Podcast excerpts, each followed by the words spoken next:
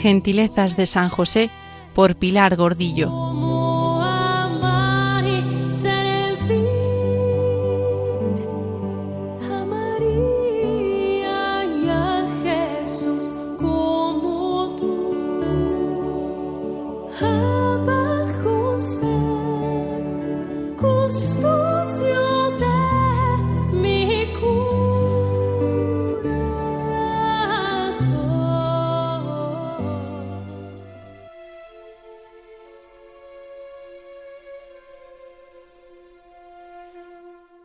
La suma de los dones de San José, escrita por Isidoro de Isolano en 1522, es considerado el primer gran tratado teológico dedicado íntegramente al Santo Patriarca.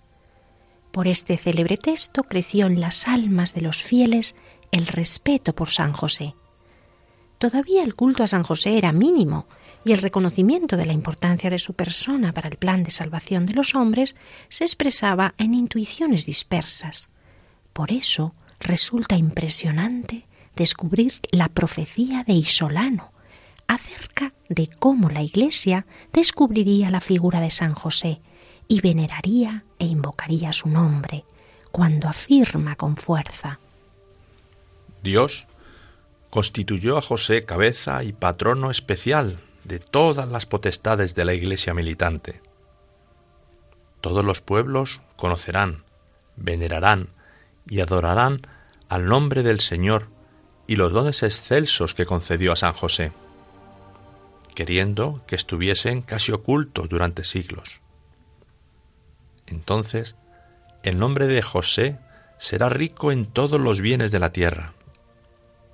Se edificarán templos en su honor, y los pueblos celebrarán sus fiestas, porque el Señor iluminará sus inteligencias y grandes hombres escrutarán los dones interiores que Dios escondió en San José, hallando un precioso tesoro. La fiesta de San José del 19 de marzo, que había adoptado la orden franciscana en 1399 y poco después los dominicos, harán que entre en el breviario romano en 1479, convirtiéndose en obligatoria para toda la Iglesia por el Papa Gregorio XV en 1621. Ya en 1714 habrá oficio propio de San José y pocos años después, en 1726, se pondrá su nombre en las letanías de los santos. Actualmente, su fiesta litúrgica tiene la máxima categoría, la de solemnidad. San José, desde el cielo, derramará abundantes gracias sobre los pueblos que le invoquen. Su nombre estará a la cabeza de la lista de los santos, pues su fiesta será la más venerada y destacada. El vicario de Cristo en la tierra, por inspiración del Espíritu Santo, mandará que la fiesta del que fue tenido por Padre de Cristo del esposo de la Santísima Virgen, del más alto de los hombres, se celebre en todos los confines a donde llegue el poder de la Iglesia militante. Y así fue, pues en 1621 se extenderá su fiesta a toda la Iglesia.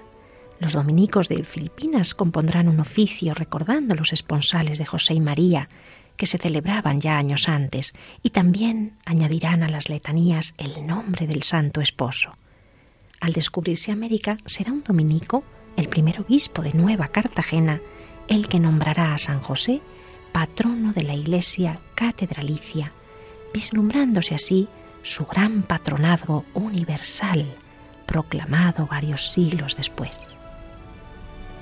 Enséñame, José, a llamarte, a invocar tu nombre cuando sea difamado, cuando mi honra esté por los suelos, que mi alimento no sea la vanidad de este mundo, sino ajustarme a tu voluntad.